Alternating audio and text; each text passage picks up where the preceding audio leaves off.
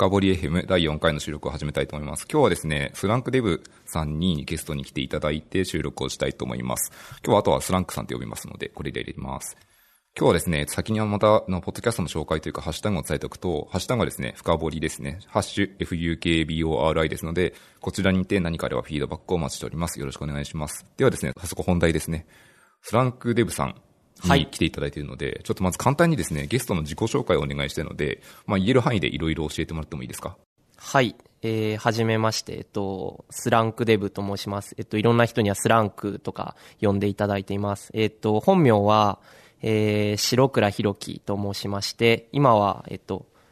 これ会社とかも言っていいんですよ、ね。大丈夫です。何でも言ってるえっと、言える範囲で NTT コミュニケーションズという会社で働いていて、技術開発部というところで、えー、高速通信ソフトウェアの研究開発をやっています。こんな感じですかね。はい、大丈夫です。ありがとうございます。じゃあ今日はその高速通信ソフトウェア、こまあ要はネットワーク系のソフトウェアだと思うんですけど、はいこんな話をガンガンしていたいただきたくてですね、まあ私の方で質問用意してますので、いくつか最初からどんどん教えてください。はい。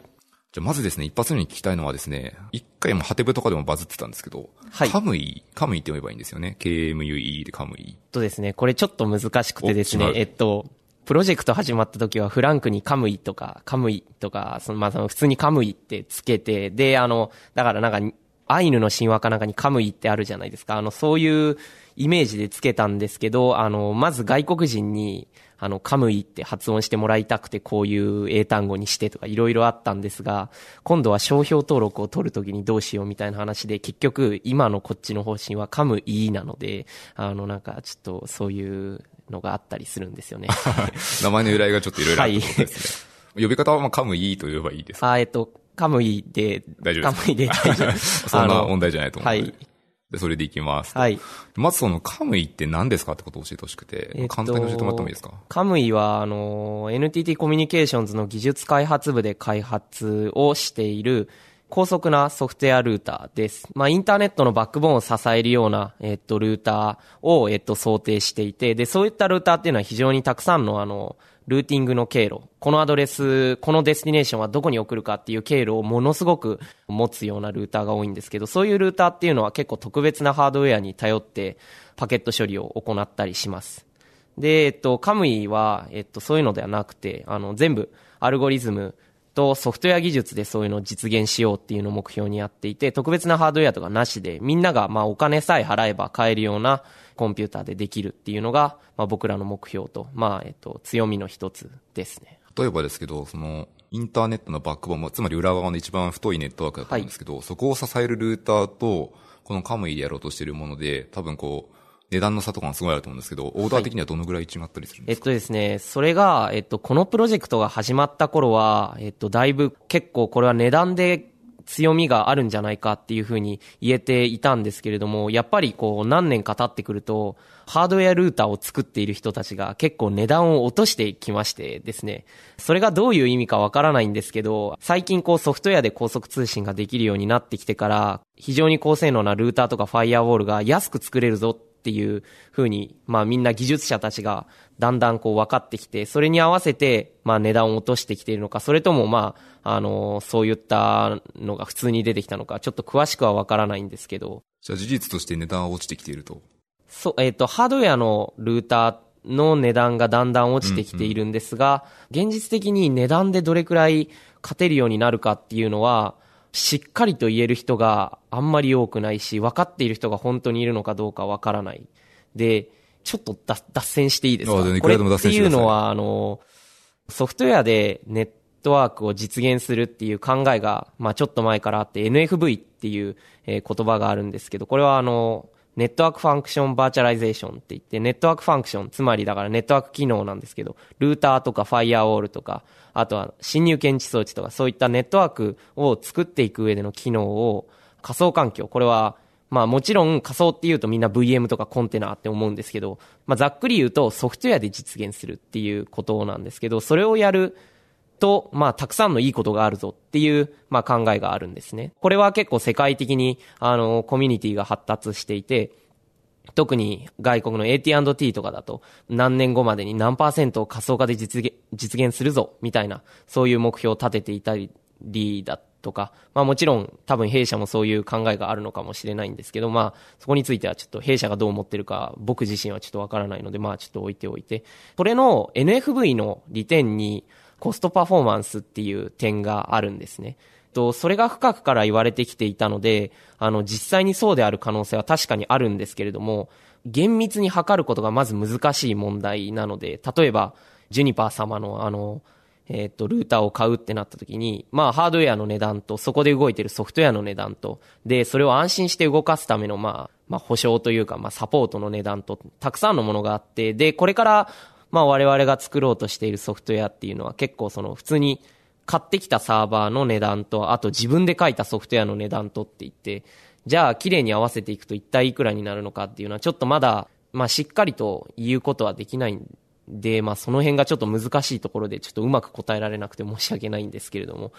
まあよくそういうことになるので、もしかしたら値段でいい点があるかもしれないけど、厳密にこう、こうだっていう数値をちょっと言うことができない。オペレーションまで含めていくと、はい、結構シビアな問題になるかもしれなくて、ね、まあ言い切れるものではないっていうのは今の感覚ですね。はい。ただ、新しい機能を作るってなった時に、ハードウェアで作るってなると、もう非常にたくさんのお金がかけて、で、時間もかかるんですけど、ソフトウェアとかだとすぐに作れて、で、しかも、いらなかったらすぐ捨てる。で、またはこう、利用できる部分再利用するみたいなことができるので、そこは、あの、そういったところではこう、利点があって、それはそれの、で、一つのコストパフォーマンスのいい点かなというふうに思いますね。なるほど。なんとなく私はどっちかというと L7 というかアプリというか上の方の人間なんですけど、はい、そっちからすると、まあ、な何かあったらすぐ方向転換できるとすごいありがたいんですよね。はい、それの概念がちょっと近づいてきている。はい、そうですね。はい、その通りだと思います。ちなみにさっきあのソフトウェアでやるといいことがたくさんあるっておっしゃったんですけど、今さっき言ったようにこの価格の点があるかもしれないってなったんですけど、他のいい点はそのさっき言ったこのアジリティ変換する点とかありますし、はい、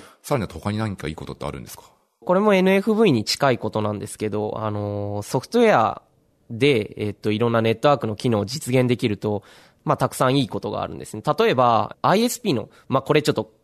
例えばの話なんですけど、ISP の環境を全部、インターネットの会社っていうのは、あの、ネットワークサービスを、あの、商品にしてると思うんですけど、その商品を全部こう仮想化環境で実現しましたってなると、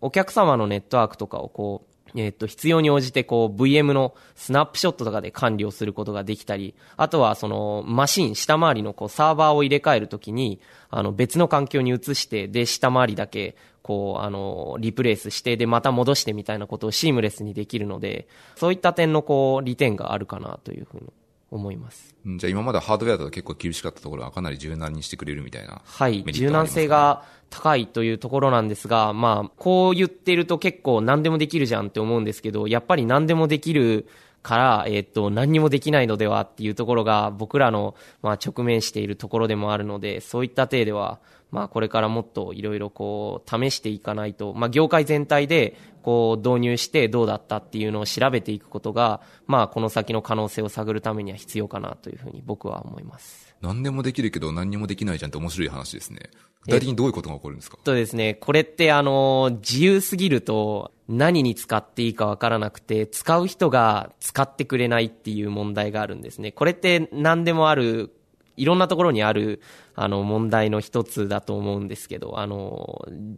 あらゆることができるからといっていいわけではなくて、あの、一部に制約を加えて、で、それをこう、その部品を使うためのこう目的に対してフォーカスさせるっていう考えは、やっぱり、えっと、問題を解決していく上で重要なことだと思うので、そういった手で、あの、何でもできるからといって、いいわけではないんだというのが、あると思うなるほど。これが結構ソフトウェア確かに全般に入るやつですね。はい、すごい汎用的なライブラリを使って誰も使わないみたいな、はい、そう似たケースかなって思います。ありがとうございます。ちょっと次の質問行きたくてですね。はい、今これカームに作られてるじゃないですか。はい。これ作られてる今のこう、ご自身のモチベーションでもいいんですけど、なんで作ってるんですか、今これ。えっと、カムイを作るっていうモチベーション、まず会社としてカムイを作るっていうモチベーションと、えっと、僕がなぜカムイのチーム、うん、ぜひ2個聞いてみたい。これは個人の方を説明してもいいですか？会社の方にするとなんか後で怒られたりするの怖いので。そっちはカットでいいです。あの、僕の方に関しては、まず僕は、えっと、まあ、誰も作れなかったものをちょっと作ってみたいという、まあ、ちょっと子供心がああります。で、えっと、ソフトウェアルーターで、まあソフトウェアとして作ったルーターとして非常に高性能なものっていうのがまだ、えっと、あまり世の中に多くない。で、えっと、高性能に作れるはずの部品を使って組み立てたものとかはあるけれども、まだそういうのが世にたくさん出ているわけではない。で、しかも、これはだから本当に僕の個人的な理由なんですけど、弊社はあの、えっ、と、インターネットやってる会社でもあるので、そういったののチャンスがあるかもしれない。というので、まあ、入っています。で、もう一つ言うと、まあ、まずこの高速通信っていうのが結構まずロマンとして僕の中でかっこいい分野の一つで、で、それをいかなる手段でやるかっていうのは結構何でも、まあ僕にとっては、ま、まず何でもよかった。で、えっと、例えばハードウェアで、えっと、ルーターを作るも良いし、えっと、ソフトウェアでルーターを作るのも良い。で、えっと、まず僕がソフトウェアが大好きで、ソフトウェアでどこまでできるのか。で、おそらく、性能に関しては、絶対にハードウェアにはかなわない場所があるので、じゃあソフトウェアだったらどこまでが限界なのかっていうのをちょっと知りたい。これは研究的な興味にもなりますけど、そういったのが調べられるのはやっぱりそういうのを目標として作っているからなんじゃないかなというふうに思います。なるほど。個人的なモチベーションはすごいかっこいいですね。ちょっとこう、なんか中二病感も感じるんですけど、逆に多分そこがすごい魅力的な感じがします、ね。若いので、するとその次のそのちょっと質問があって、今こうソフトウェアの限界を調べたいみたいな話があったんですけど、カムイ以前もソフトウェアのルーターってあるわけですよね。例えばこれ Linux ってそもそもルーティング機能もありますし、はい、やろうと思えばできるわけで、今までってこう、何が限界だったの？そもそも性能が出ないえっと、まず、えっと、だいぶ昔の話で、ソフトウェアルーターっていうとみんなビアッタとか VYOS っていうのが、えー、思いつく方が結構たくさんいらっしゃると思うんですけど、まずそういうのっていうのは、パケットを受け取ってから処理するまでの、えものを Linux カーネルの中だったり Linux カーネルの上のユーザープログラムで書いてたんですね。で、こうなると、パケットが受け取ってからパケットを処理するまでのところにすごくたくさんのパスが含まれてるんですね。Linux っていうのはネットワーク処理をするためだけに作られたわけではなくて、たくさんのこう、あの、目的をこう達成するためにできてる結構汎用的なものなので、性能がものすごくいいわけではない。で、いろんな要因があるんですけど、まあ、例えば、まあ、ユーザープログラムで、えっと、こういうルーターみたいなのを書くとなると、えっと、メモリのコピーがあるとか、あとは、えっと、カーネルのスレッドををどのコアで動かすかとか、そういった、まあ、計算機に対して最適に動かすまでのチューニングが、えっと、まずデフォルトでは難しかったり、あとはやってもすごく、まあ、泥沼にはまってしまうとか。あとは、Linux カーネルって基本的に最初は割り込みだったりするんですけど、そういうのが、えっと、遅いとか、たくさんの要因があって、で、そういうのだと、まず、1ギガビットイーサーぐらいだったら結構やっていけることは、えー、技術的に問題なかったりするんですけど、まあ10ギガとか、あの、あとは、今カムイは100ギガを、えっと、フィールドにして頑張ってるんですけど、100ギガとかになるともうそういうの全然難しくて、で、そういったのをまず解決する必要がある。で、ちょっとこれあの話がまた次に行くんですけど、まず、それを解決することができたのは DPDK という、えっと、ソフトウェアフレームワークが、まず世の中にできたこと。これは DPDK に関してもちろん説明が必要なんです、ね、そうですね。DPDK を知ってる人はすごく少ないと思う。はい、えっと、これから生まれてくる子供たちは DPDK は生まれたす最初に知るべきことだと思うんですけど、あの、えっと、DPDK は、あの、 Data Plane Development Kit って言って、えっと、元は、元はインテルのあのエコシステムをこううまく回すために考えられた施策なんですけど、さっき言った Linux カーネルでネットワークプログラミングをするっていう問題を、まあ根本から解決するために Linux カーネルを全部バイパスして、で、えっと、ユーザーランドから、その普通のアプリケーションから、あの、デバイスを直接触る。ふ、普通ってなると、こう、あの、パケットを受信するってなると Linux カーネルにお願いして、で、Linux カーネルがデバイスドライバー、を叩いてみたいな、そういう感じになるんですけど、直接アプリケーションからデバイスを叩く。まあだから、アプリケーション側にデバイスドライバーを置くっていう考えなんですけど、そういうことをやったり、あとは Linux の malloc を使わないで独自のあの malloc を使ったりとか、そういった、まあいくつかのこう特別な手法をして、あの、ネットワークプログラミングができるようにしたフレームワークで、まず、まず DPDK を使うだけで、こういったパケットフォワーディングの、えっと、性能を飛躍的に上げることができて、10ギガとか40ギガとか100ギガのパケットフォワーディングができるように、えなりました。これは DPDK の偉大な貢献で、えっと、ソフトウェア通信会でのもう、ものすごいターニングポイント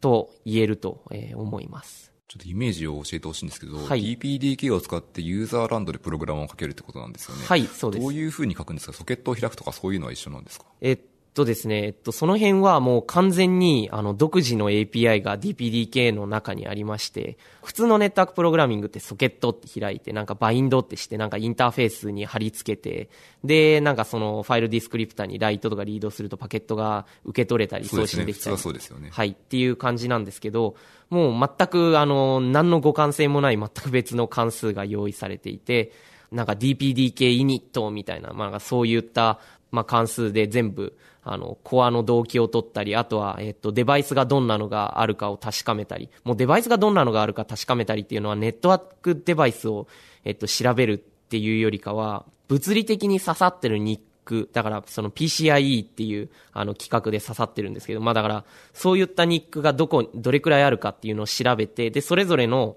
ニックに対して番号を振って、もうあの、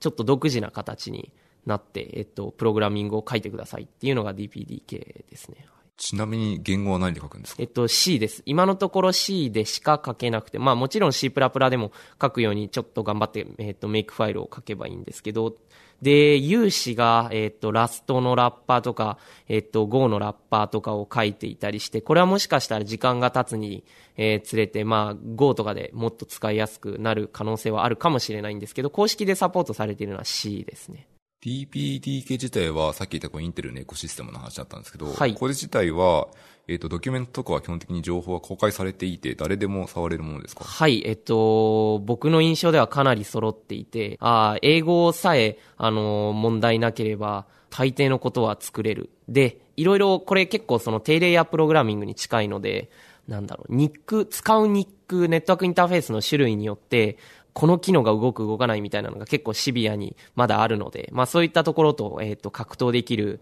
低レイヤーマンだったらもう問題ない根性はちょっと必要みたいな。あはい、そうですね。根性は必要だと思います。じゃあその DPDK を今から始めたいっていう人は、まあその、まあ普通にググってそのページに行ってドキュメントを読んで試してみるってことはできそうな感じですかね？はい、えっと、そうなんですけど、えっと、ちょっと環境構築とかが大変なので、その辺はググりながらっていうのももちろん、最初はそうなんですけど、あの、分かってる人を見つけたらその人に聞くのがいいかなというふうに思います。あの、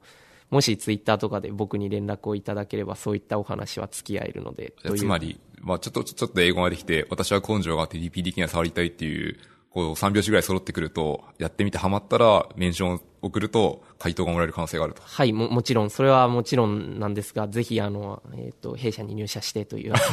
一緒にあの、カムイを作りましょうという感じではありますね。はいな。るほど。じゃあ、興味あったら、普通にコンタクトしてみてくださいって感じですね。ありがとうございます。DPDK 結構分かってきたような気がしているので、えっ、と、はいその概要はこのぐらいにしておいてですね、またカムイの元のネタに戻りたくて、はいちょっとニュースリリースとかを見てるときの気になるものがあってですね、あの、ポップトライっはい。ていう話がありますと。はい。で、ちょっとですね、多分、アルゴリズムとかデータ構造とか完全に学んでる人ばっかではないので、はい例えばですね、そもそもこう、ポップトライじゃなくて、ただのトライって何ですかみたいな話もちょっと教えてほしくてですね。はい。えーっとですね。まず、えーっと、ちょっと言い訳をしますと、僕もアルゴリズムの人ではないので、この辺はあんまり詳しくないです。えーっと、あの、普通に、えーっと、そもそもトライっていうのは、機構造のことで、あの、機構造の説明をするっていうのは、ちょっと難しい。まあでも待ってよそうです。まあ、じゃあ前提として、例えば2分岐ぐらいは、はい分かってますみたいな前提だとすると、まあ、2分岐ってこう、こう、なんだろう、普通の、なんだろうな、根っこの構造をしていて、一番はい最後のリーフのところにデータが入ってるってイメージだと思うんですけど、はいその辺とどう違うのかとかが分かれば。それと、ポップトライの違いを説明する。ん？えっ、と、トライの違いからの方がいいかな。トライはそもそも何ですかみたいなこと。トライというのは、順序付きキーで、えっと、そうだな。なんか自身に対して ID が、ID というか、なんかその、持っているこう、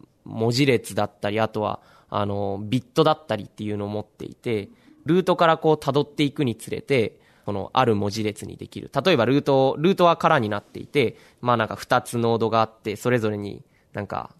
A と B って入っていて、で、それぞれのこうノードの下にまた、なんか B っていう、えっと、1個のこう、えっと、ノードがついているっていう木があったとすると、そこの木が持っている文字列っていうのは、A っていう1文字の文字列、B っていう文字列と、あとは AB って文字列と BB っていう文字列みたいな、そういう風にして、あるこう文字列だったり、あとはビット列っていうのをまあ保存していけるっていうのが、トライかなというふうに思います。なるほど。まあ、単なるデータ構造の話で、トライは、まあ、基本、使おうと思えば普通のデータ構造として使えて、はい。これはネットワークプログラミングだと活かしやすいものなんですか？えっと、そうですね。あのー IP アドレスって3、まあ、えっと、IPv4 のアドレスにちょっとこう、あのー前提として話すと、アドレスは32ビットの連続のビットフィールドなので、あの、まずこの木で辿る、あの、木で表現することができるんですね。複数のアドレスがあったときに、この木構造で、えっと、辿っていくと、まずその、えっと、検索の計算量が、えっと、小さくすることができる。まあ、とりあえずこう、手順的な話で言うと、け、なんだ、少なくしていける。だから、例えば、最初の方が同じようなアドレスがあったときに、えっと、最初の方が同じような、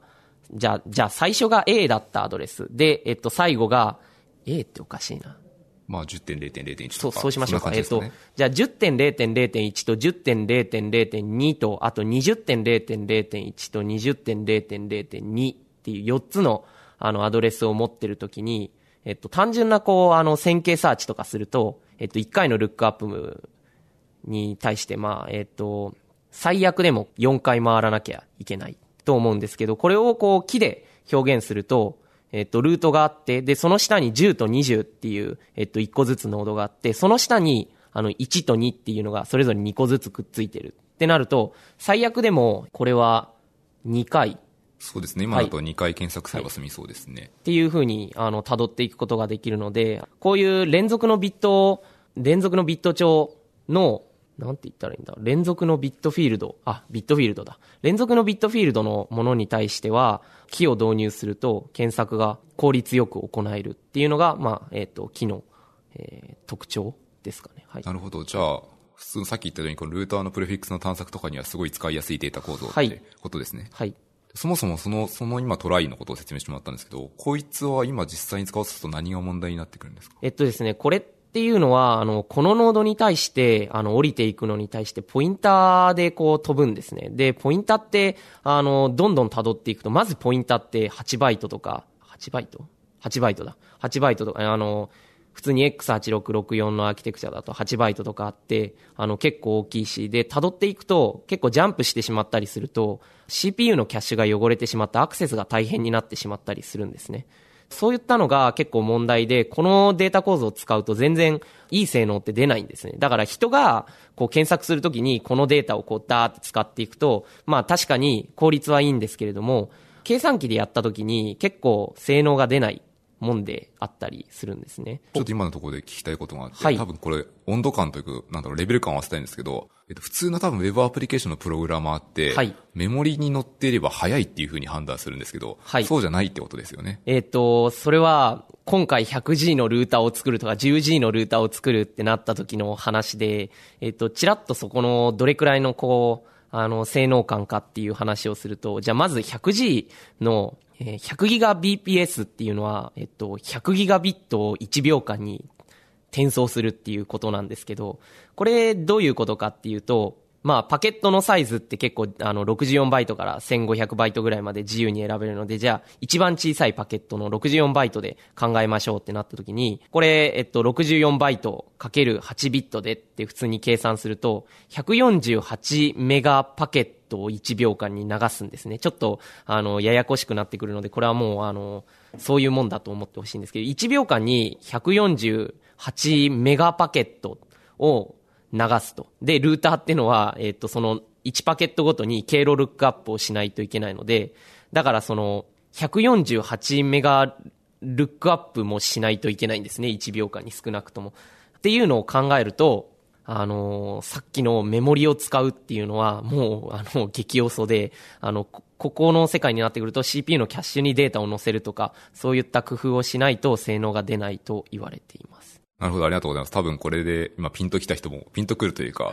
あ、そんな世界なんだっていうのが 多分レベル感があったと思うので、あの、元の話に戻りたいと思うんですけど、はい。今こう、そもそもトライ何が問題ですかっていうところで、まあ、メモリ8バイトで頑張って辿っていくと遅いよねとか、大変だよねみたいな話を聞いていて、これをどう解決していくんですかね？ポップトライはちょっといくつかのあのアプローチを取っていて、まあ、えっと、わかりやすく説明すると、こう言ってこう、あの、ポインターとかで辿ってしまう結果、えっと、データ構造がさっきの今までのこう、あの、機構造だと非常に大きなあの、ものになってしまって、えっ、と、キャッシュに乗り切らない。だから、キャッシュ、CPU って一番最初にキャッシュに聞きに行って、キャッシュされてるかを見て、それがミスったらメモリに聞きに行くっていう聞き方をするんですけど、まあだからキャッシュミスが多発してしまって性能が出ないので、というのを解決しているのがポップトライで、ポップトライはインターネットのフルルート、だからまあ全経路ってよく言うんですけど、どのくらいのオーダーだと思いますえっ、と、これ、年によってだんだん増えてきているので、えっと、いくつだっては言えないんですけど、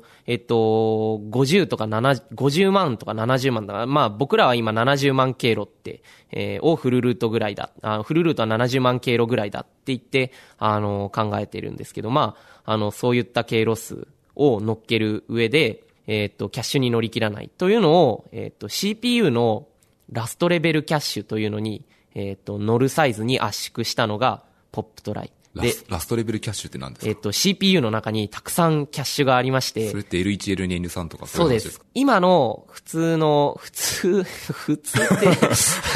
もう全然普通じゃないんですけど。今こう2018時点とかではい普通に買えるハードウェアで買える G4 の一番いい CPU ちょっと、でちょっといいお高いしそうな、はい。お高いそうですね。えっと、ちょっとおばあちゃんとかに、あまあおばあちゃんがたくさん必要かもしれないですけど、あの、おばあちゃんがスケールすれば問題ない。あの、まあ、すまあでも、このキャッシュの構造に関してはどの CPU も大体変わらないので、キャッシュっていうのも結構レベルがあって、あの、ちっちゃいキャッシュで、ちっちゃいけれども、ものすごくあの、アクセスが速いキャッシュ。で、えっと、もうちょっと大きいけど、まあだからそのさっきのよりちょっとこう遅いけど、まあそれでも速い。で、あの、もっと遅くて、で、もっと容量が大きいキャッシュみたいな。大体3段階ぐらいあるんですけど、その、えっと、3段目の、えっと、キャッシュのことを言います。データキャッシュです。これは、あの、CPU で共有されているキャッシュで、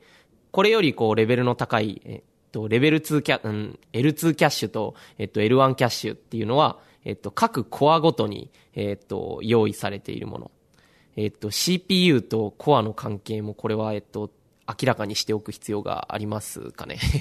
うーん、さらっと説明していただくぐらえっいで大丈夫と、です。CPU、今ある、例えば Core i7 の8コアみたいなのは、えっと、一つのチップの中に8個コアがあるように見えて、まあ厳密にはちょっと4個なので、ちょっとじゃあ4個にしましょう。えっと、4コアの CPU があったときに、えっと、CPU の、えっと、普通のチップの中に、えっと、4つコアがある。で、で、CPU が1個あるっていう感じだと思うんですけど、えっと、僕らが使うようなサーバーは、あの、CPU のチップが何枚か載ってるやつで、そのチップごと、えっと、そのだから、なんだ、その CPU の石ごとに上に載ってるコアが複数あって、それぞれの複数のコアが、あの、共有しているコアとか、あーえっと、ごめんなさい、えっと、複数のコアが共有、共有して使っているキャッシュ。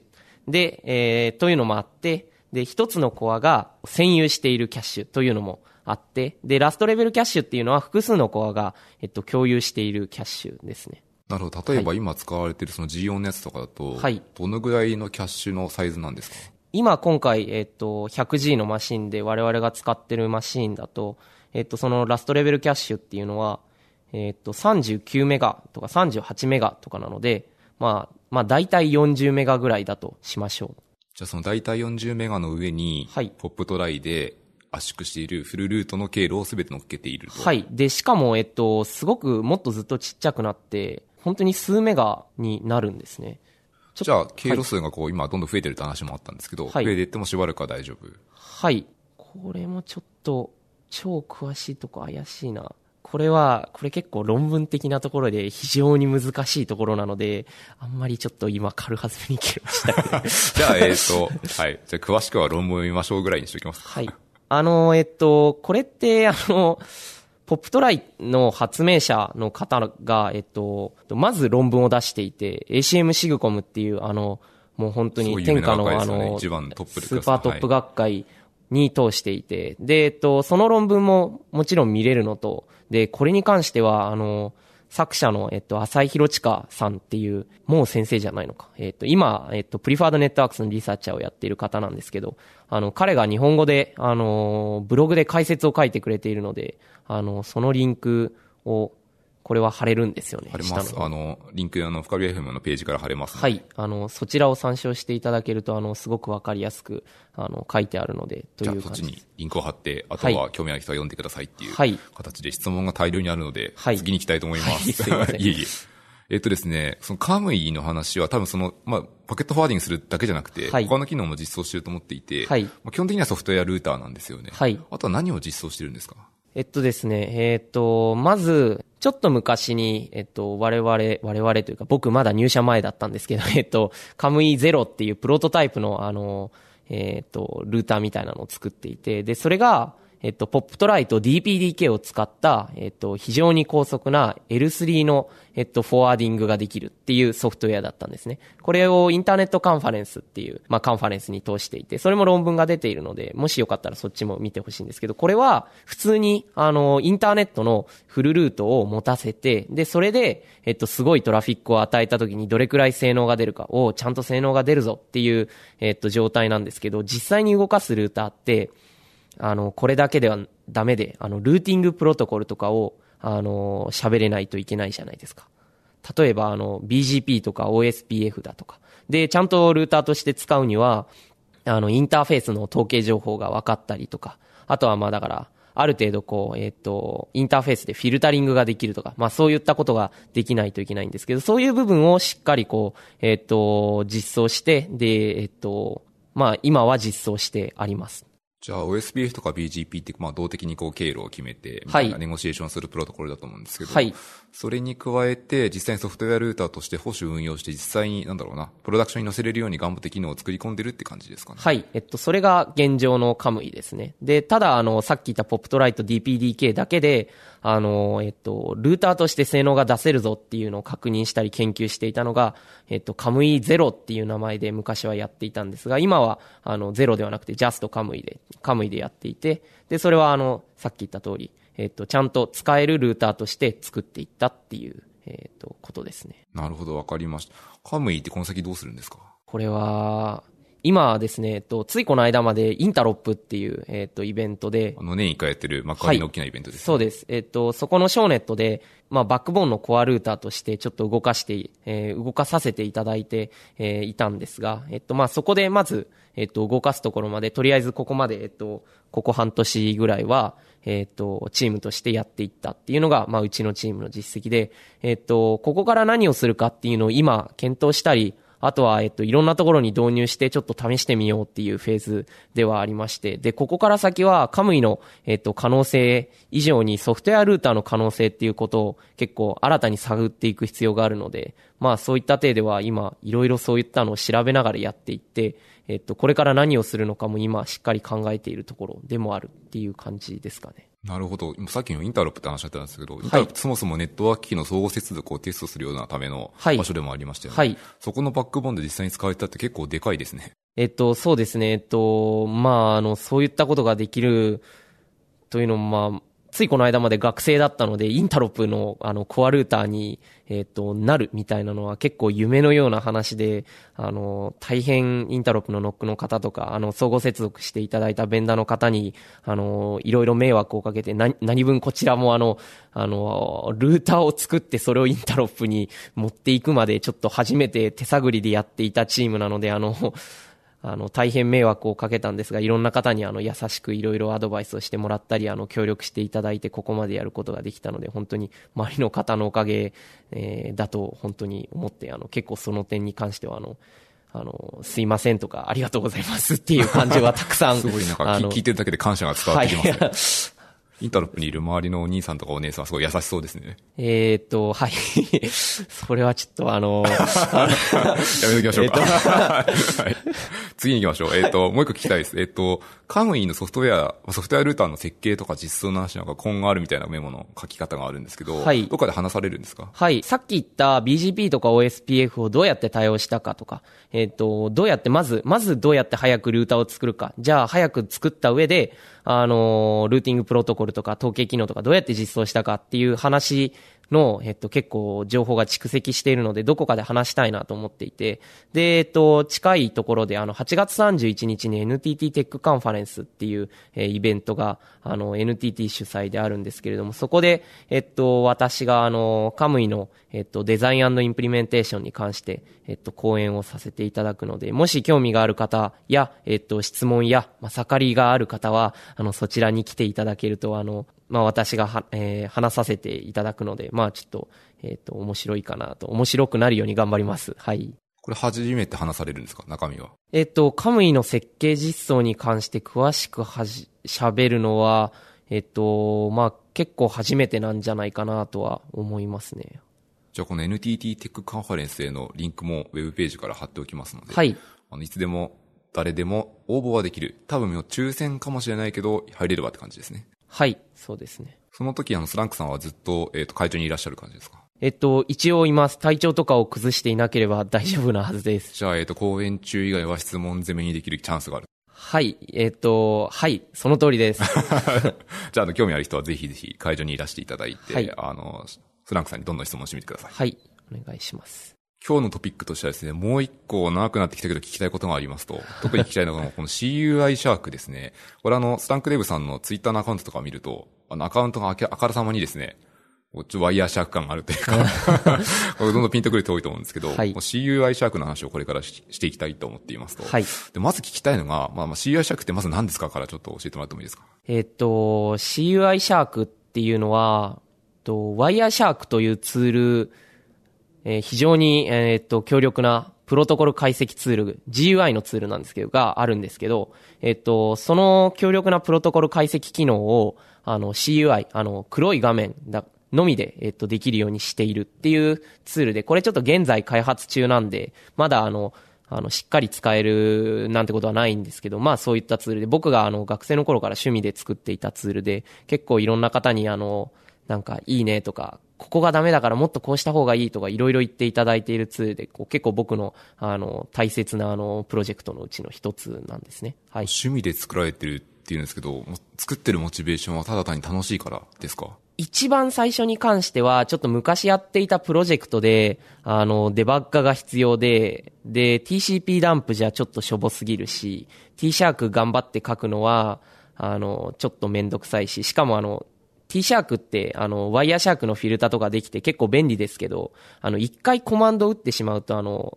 キャプチャが始まって、で、設定とか変えるために一回止めなきゃいけなかったりするんですけど、ワイヤーシャークってそんなことないじゃないですか。そうですね。いろいろ。GUI シャーク、GUI シャークっておかしいけど、まあ GUI 上でいろいろ変えながらフィルターできますね。はい。そういうのがやりたくて、インタラクティブにもっと、あの、パケット解析ができて、で、プロトコル解析も、あの、強力にできるっていうツールが欲しくて、そういうのをちょっと作っ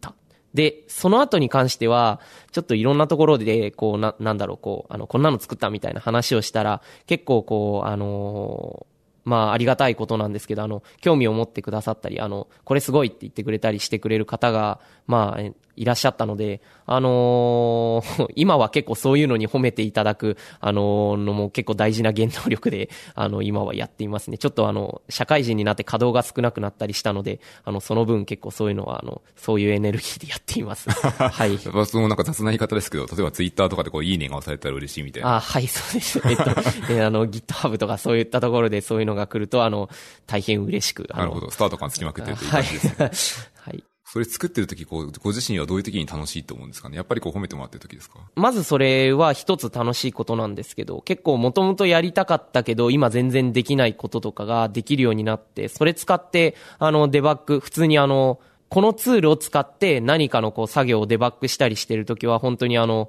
おいいぞいいぞって自分、まあ自分で作ったツールで言うのもなんですが、あの、そうやって結構便利に使えてるときは、あの、本当に結構、まあなんか楽しいですね。それが、まあ、本質的にはそれが一番多分僕は正しい、あの、楽しいはずなんですけど、結構、あの、褒めてくれるのって、あの、インスタント、あの、すごい、こっち何にも苦労しなくても、あの、あの、向こうが言ってくれるだけなので、あの、そういった体では、なんだろう、こう、あの、甘い蜜というか、まあ、言い方変ですよ。トランザクションではないです。はい、あの、一方通行の。そうですね、あの、なるほど、まあ。その二つが楽しいことかなと。うんうんうんうん。ありがとうございます。その CUI シャークのちょっと中身も聞きたくてですね、はいまあイメージとしてはこうコマンドラインから叩いてワイヤーシャーク相当の機能が使えるってことだと思うんですけど、はいこれ実装ってどうしてる、何で書いてるんですか、まず？えっとですね、えっと、一番最初に書いた時と今の実装ってちょっとバージョンが2種類ありまして、あの、一番最初に書いたのは、えっと、すべての機能を、えっと、フルスクラッチで書いた。えっと、これちょっと CUI シャークってググっていただければわかるんですけど、あの、コマンドライン上であの、カーシスを使ってあの、なんだろう、こう、一応ちょっとカーシスが知らない人向けにもえっ、と、カーシスっていうのは、えっ、と、コマンドライン上である程度こう、インタラクティブな操作をしたり、結構視覚的な、あのーなんだろう、ソフトウェアを書いたりするときに使うような、えっ、と、ライブラリだったり、そのような機能のことを言うんですけど、例えば、イメージだとこうダイアログ出すとか、そういうことがはい、できるそうですね。。あの、BIM とか EMAX とか、そういったのは、あの、まずカーシスを使って書かれています。あのなるほど。じゃあその初期バージョンはカーシスを使っていてって話ですね。はい。カーシスを生で叩いて作っていたんですね。えっと、それも結構今考えるとなんてめんどくさいことをやったんだって思うんですけど、あの、あんまり生で叩くのが簡単なものではなくてですね、あの、たくさん、あの、深い、あの、いろんな、あの、いろんなものが詰まっているものなので、はい、えっと、で、それで書いて、で、えっと、パケットの解析、だから受け取ったパケットが TCP だとか、あの、ポートはいくつだみたいな、そういったのも全部こう C 言語で、だーって手で実装して、えっと、とりあえず動くように作った。で、えっと、それで、ある程度結構、あの、いろんなフィードバックをいただきまして、えっと、いろんな、いろんなおじさんがいるんですね。あの、パケット解析の部分を全部自分で書いたのか、これは大変素晴らしいって言ってくれる、えっと、おじさんとか、あとは、それ、それは多分、えっと、パケット解析をする技術力に対して褒めていただいていること。で、えっと、ユーザー的な目線で考えたときに、えっと、僕一人が実装した分だけでたくさんのこう解析したいプロトコルをこうサポートするっていうのは結構難しくて。で、それこそワイヤーシャークっていうのはもう世界中のもうあの、えっと、優秀な開発者があの、たくさんコードを貢献していて、もう何百何千っていうプロトコルに多分対応してる、えーはずなんですね。で、えっと、そういったのにサポートするために、そういったたくさんのプロトコルをサポートするためにどうすればいいのって言ってくる人とか、で、もっとそれを具体的にして言ってくれる人が何人かいて、これがあの、バージョン2のあの、ポイントになっているんですけれども、ワイヤーシャークって、パケット解析の、パケットの解析を行う、そのプロトコル解析機能のことを、まあ、ディディセクターって呼んでるんですけど、ディセクターの部分が、ライブラリとして、あの、ちょっとこう、まとまっていまして、それを外部からリンクして使うことができたらいいんじゃないのてか、できないの？って言われて、えっと、すいません、できませんって言ったら、なんか、じゃあ、それは、あんまじゃあ、趣味の範囲だね、みたいなことを言われてしまって、それはカチンときたあの、えっと、まあ、大正論なので、その通りだ、と思ったのですが、あの、というのも結構あの、お世話になっている師匠のような人たちに、あの、言われたので、あの、その通りだったんですけど、まあ、そしたらじゃあそれを使ってこう再実装して、あの、ワイヤーシャークが解析できるプロトコル全部解析できるようにしたろうじゃないかって、ちょっとこうなんかあの、あの、野心が湧きまして、で、えっと、それに挑戦しようというふうにして、今はそれがある程度サポートできていて、で、えっと、フロントエンドも生であの、カーシスを叩くのは非常に大変なので、あの、カーシスをうまく叩けるような、えっと、方法っていうのがいくつか存在するんですね。例えば、えっと、言語が変わってしまうんですけど、Go 言語とかだと、あの、カーシスを結構、まあ、何度かラップして使いやすくしたような、あの、モジュールがありますんで、えっと、それを使おうと。で、えっと、バックエンドは、あの、ワイヤーシャークのソースコードとかを持ってきて書書くので、えっと、C とか C++ で書かなきゃいけないので、パケットの解析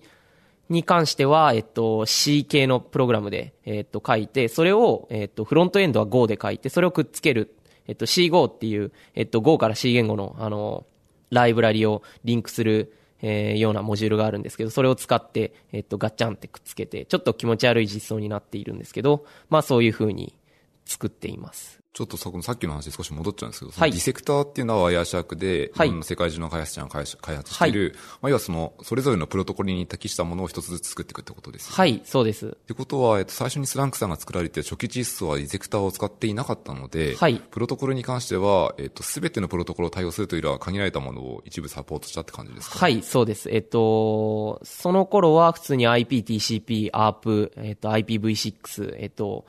UDP とか、まあなんかその程度のことを簡単に、えっと、実装して、えっと、それぞれの値が、あの、わかるようにしたっていうくらいですね。はい。それ、ちょっと単なる興味で実装イメージが知りたいんですけど、はい。実際にこれ読むときって、はい。えっと、パケットキャプチャーなので、普通にこう、プロミスカスモードかなんて動かしてるもので、はい。バンバン入ってきたものを、はい。えっと、何らかの構造デにはめ込むみたいなことをやるんですか？はい、その通りです。えっと、パケット解析をする上で、いろんなプロトコルのパケットって結構その、あの、パケットのその、ヘッダ部分のその構造が、あの、ちゃんと標準化されているので、それに合わせて C 言語で構造体を作って、で、その構造体のポインターにキャストして、で、値をちょっと読み取っていくっていうのを、まあ、順々とこう、つなげていく。という感じですかね。時にあの、そう簡単にいかないプロトコルもあるので、そこはちょっと頑張って、こう、気合でご利用しで書きながらみたいなこともあるんですけど、まあそういうふうに、あの、書いていきます。それ実装するときって、はい、頑張って RFC とかに書いてあるプロトコルのヘッダーとかのフォーマットを読んで、実装するというイメージですか、えっと、そうですね。非常に複雑だったり、あの、前例がないような、あの、そのプロトコルだと、本当に RFC をしっかり読まないといけないんですけど、まあ、あの、今 TCP とか UDP とかって結構誰でも知ってるヘッダー構造あえっと、これ僕だけかもしれないですけど、あの、あの、だと思うので、その何バイト目に何、何の値が入ってるかとか、えっと、この次はこれが続くはずだみたいなのはまあ、ある程度頭に入っているので、なるほど。えっと、そうですね。まあ、情報としては、まあ、調べれば、例えばですけど、今イメージだとなんかよく入門本であるマスタリング TCPIP とか、はい、あの辺に載ってる情報レベルが、はい。大体分かってれば、実装は普通にできる。はい、そうですね。で、えっと、僕は、えっと、戸惑いたくないので、そういうのを、それくらいだったら全部自分でザーって書くんですけど、結構あの、ネットワークプログラミングのために、とか、あと、えっと、Linux カーネルもあの、TCPIP の実装を中に持ってるので、あの、結構普通に Linux とか BSD の、あの、C 言語のヘッダーファイルの中に、あの、TCP のヘッダーのこう構造体とかすでに用意されたりしてるので、まあ、最初はそれを使うのがいいのかなというふうに思います。で、えっと、その辺ちょっとあの、名前が、これとこれ一緒にインクルードすると名前が被るとか、なんかちょ、ちょっと変なのがあるので、まあ、あの、だんだんそういうのには頼らなくなるんだと思うんですけど、まあ、あの、そういう感じですね。なるほど。わ、はい、かりました。ありがとうございます。このポッドキャスト大体1時間ぐらいはめどに収録を狙ってるんですけど、はい、あと数分しかないので、もう一個だけネタやりたいので、もう一個いきます。はい、メモに書いてもらってる、未踏事業2017ってなんですけど、はい、これは何ですか？何をやって、えっと、そもそも未踏がわかんない人もいるか。未踏って何ですか、えっと、未踏事業というのは、IPA が主催、IPA というのは、えっと、情報処理推進機構ですね。えっと、経済産業省とかの下に、えっと、まあ、多分属している独立独立行政法人で、えっと、まだ情報処理とかに関することをこうやっている、まあ、えっと、国の機関なんですかね。えっと、まあでも独立か。まあいいや。えっと、で、あの、多分皆さんに、えっと、親しみが深いのは、情報技術、情報処理技術者試験みたいなのを多分やってるところ。あの、年2回ぐらい試験やってるやつですね。はい、そうです。基本情報技術者とかそういうやつですよね。はい。はい、えっと、そこがやっている、あのー、人材育成プロジェクトでして、あの、若者がこう、あの、毎年ものすごい量の若者が、あの、結構こういうプロジェクトをやりたいんだっていう熱い、こうなんか、あの、プロポーザルみたいなのをこう、あの、集めて、で、その中からこう、何人か選んで、その人たちにこう、えっと、まあ、1年間230万ぐらい、えっと、お金を与えながら、えっと、そのプロジェクトを、えっと、ブラッシュアップさせ、してくれる。で、えっと、開発する、あの、ために必要な、こう、ノウハウとか、あとは結構人脈をつなげたりしてくれながら、プロジェクトをマネジメントしてくれるっていう事業がありまして、まあ、著名な例だと、こう、ちょっと、だから、あの、僕なんかこうひよっこなのでまだまだなんですけれども、著名な例だと、えっと、グノシーさんとか、ファウンダーの人とか、あとは、えっと、ソフトイーサーとかも未踏で、あの、発掘された、えっと、プロジェクトだったりするので、まあそういった、まあ日本でいう技術的な、まあなんかそういったこう登竜門の一つかなというふうに思います。その中で、えっと、スランクさんはその未踏に応募して、採択をされたってことですよね。はい。何をやってたんですか？さっきのカムイの話なんですけど、えっ、と、DPDK をその頃からやっていまして、で、えっ、と、もともと学生の頃から、えっ、と、共同研究という、えっ、と、肩書きで NTT コミュニケーションズの技術開発部さんとちょっとこう仲良くさせていただいていて、で、えっ、と、いろいろカムイの話とか中の構造とかをちょっと教えてもらったりとか、あと議論したりっていうのをやっていて、あの、DPDK って結構使うのが難しいぞっていうふうに僕は思っていたんですね。まあ今も思ってるんですけど、たくさんのコアで、えっ、と、効率よく、えー、やるために、ま、まあ、コアの数でスケールアウトするようなプログラムを書かなきゃいけない。で、そういったのに合わせて結構達人が職人芸でコードを書いたり、あとコンフィグしたりとかチューニングしたりっていうのが必要なんですけど、そういったのをちょっとやるのがもう嫌というか、まあなんかソフトウェアでそれは制御して自動化したい。で、もっと言うと、えっ、と、トラフィックに合わせて、そういったのをこう、全部こう、トラフィックに合わせて、吉名にこう、そういう計算機の使い方を自動で最適化するようなネットワーク基盤が欲しい。えっと、そういうのが作れるはずだ。こういう、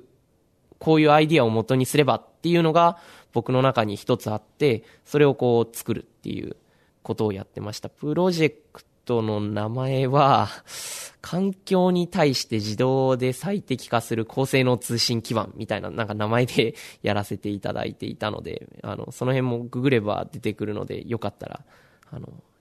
という感じです。じゃあその DPDK のチューニングがめちゃめちゃ大変ということですね。はい、えっと、結構難しいんですね。さっきあの、